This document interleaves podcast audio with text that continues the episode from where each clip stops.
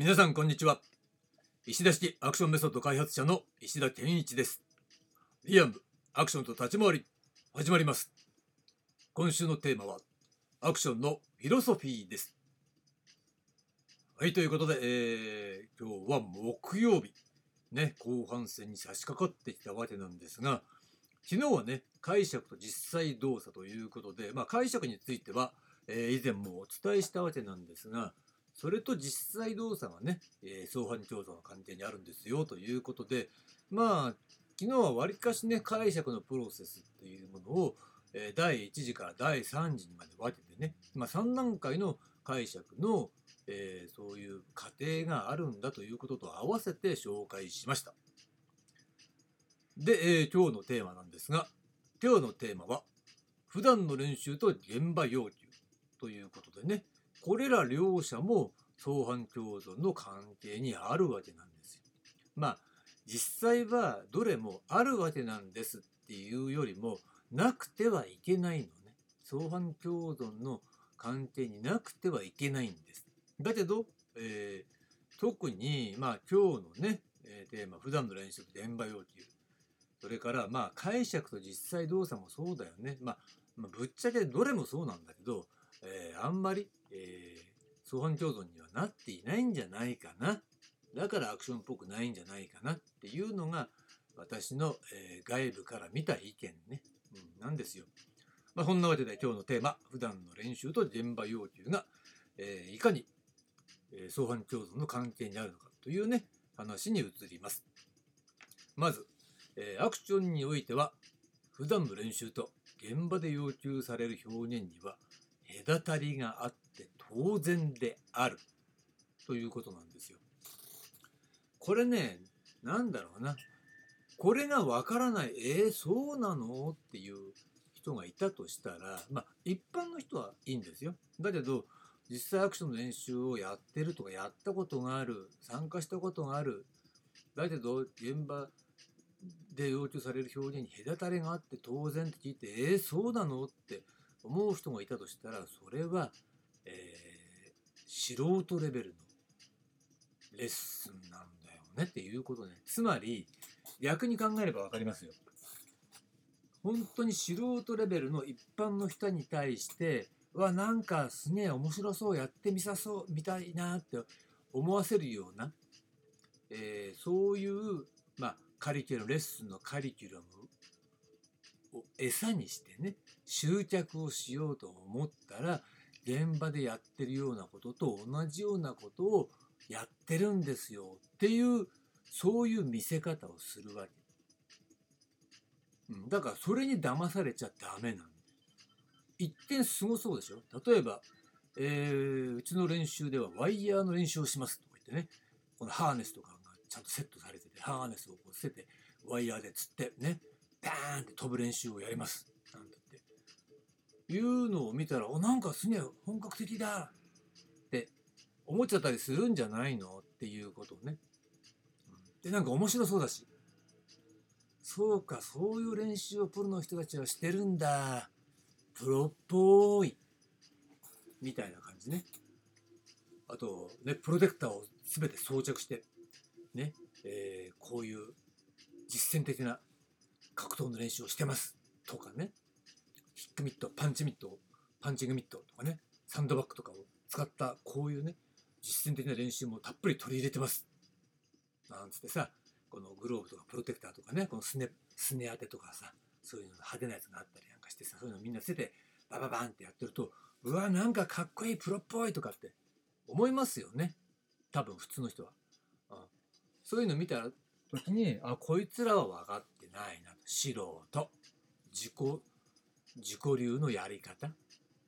もしくはそうやって騙して集客しようとしてるなっていうこと、うん、だって必要ないか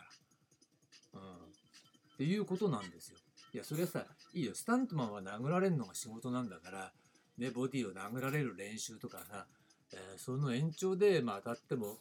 あの要するに仕事に支障があるとまずいからプロテクターつけて当てるとかっていうのそれ100歩譲っていいのかもしれないよね。殴られるのが仕事ですからスタントマンはね。だけどそれ本当にさアクションの練習になってるのなんないのって言ったらなってません。必要ありません。っていうことをね、これが現実なんですよ。だからこれを聞いててどっかのレースに行こうかな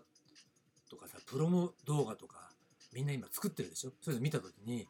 うわなんかすげえプロっぽいっていうようなことをやってるのは全部インチキなんですよ。うん、っていうのはね、えー、リアムアクションと立ち回りを聞いてるあなただったら多分もうね言われなくたって理解してることだと思いますけどね。まあそんなわけでちょっとね脱線しちゃったけど具体的な話ね、うん、隔たりがあって当然なんですよ。で抵抗と対策の練習っていうのは全く意味がない。だからこれを熱心に行ってると素人っていうふうに裁定されるわけだ。あ少なくとも私はそう思うのね。でもこれ本当のことなんですよ。昔体育館で練習してた時にそういうまあなんちゃってプロみたいな人がいっぱい練習しに来てるわけだ。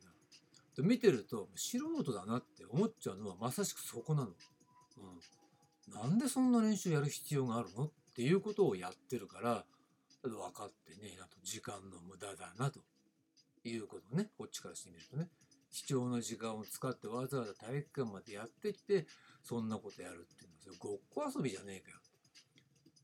しかもそれをわざわざプロっぽくやってるように見せるっていうことで周りの人に対していや僕たちアクションのプロだけどって見せびらかすような練習だったりもするわけ。だから素人だって、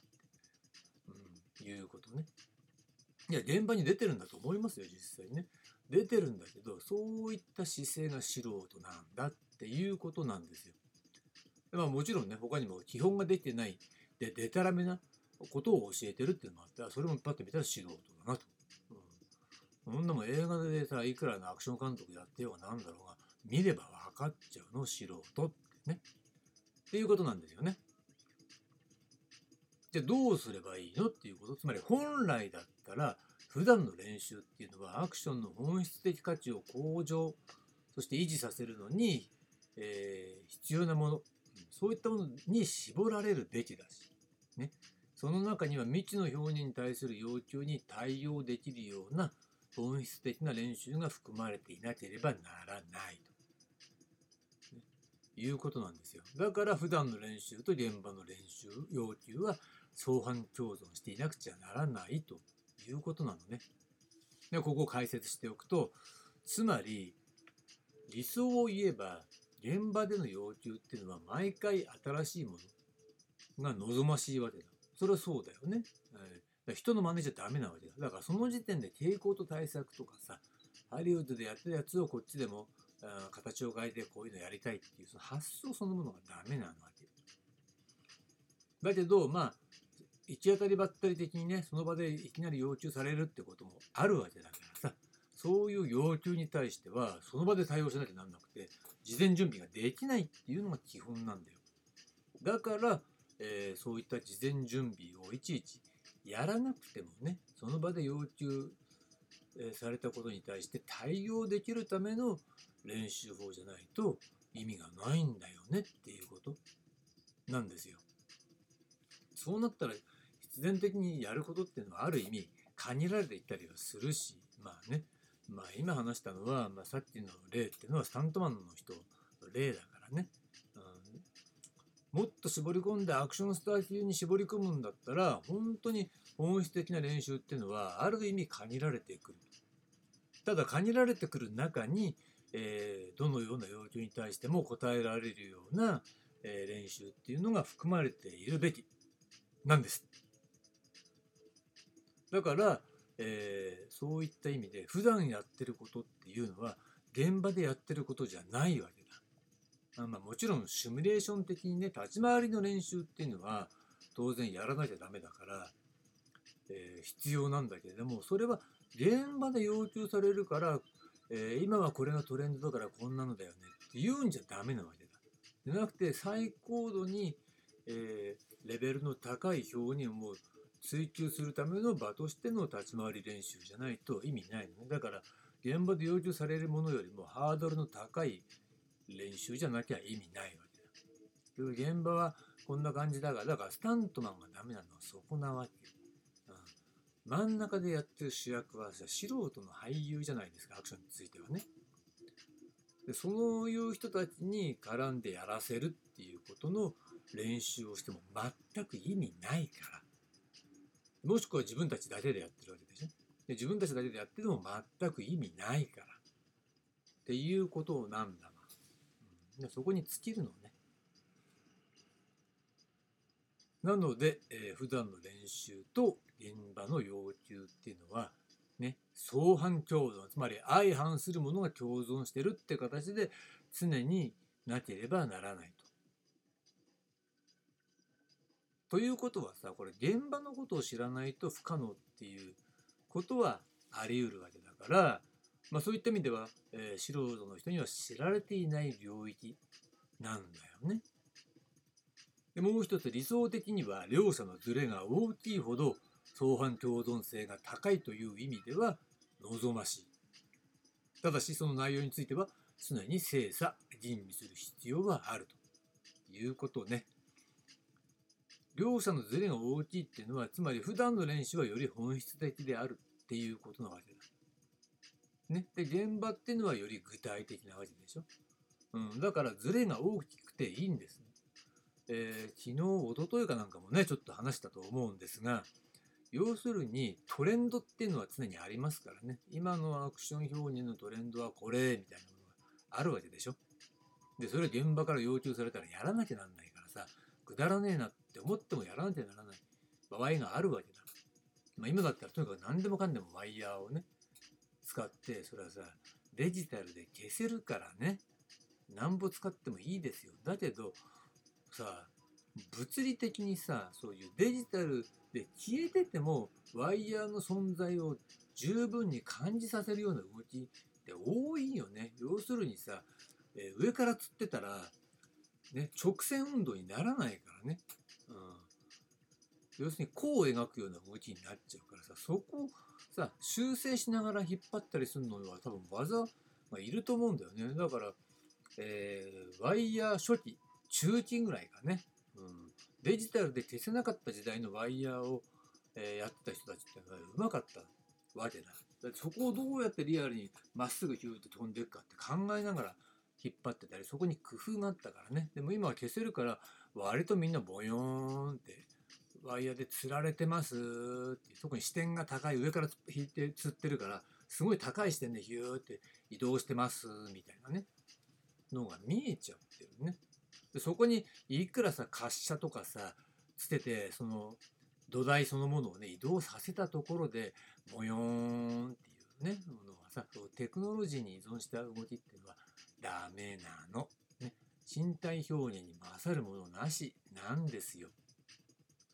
そういった意味においてもねやっぱりそのズレが大きいっていうのはそういうことね。そういったものに対して、えー、身体操作で対応していくっていうことの延長に表現があるから、え対応できるのね、まあ、そういう対応の仕方だからできるんだよって機材がありますありませんそれはどうでもいいことなわけだましてやねアクションスター級っていうことは、え本質的な表現を常にやるまあある意味それだけであって現場の要求は何が来るか分かんないからね、うん、その都度その場で考えられるようなことも、えー、普段の練習に含まれているべきなんだよね。だから全然違うわけ。うん、だからスタントマンの教えてることっていうのは、まあ、デタラメかどうかは別だけど、アクションスター中には全く関係ないことが多いですっていうことになるのね。うん。それがアクションスター中におけるですよ。かっこいい。ね。アクションスター中においては普段の練習と現場要求っていうのは異なっていて、それが相反共存してるべきなんですよ、ということね。それが、えー、今日のテーマのまとめということになりますね。で、明日なんですが、明日は、えー、金曜日なのでまとめ編プラス、絶対的関係と相対的関係についてお届けします。はい、ありがとうございました。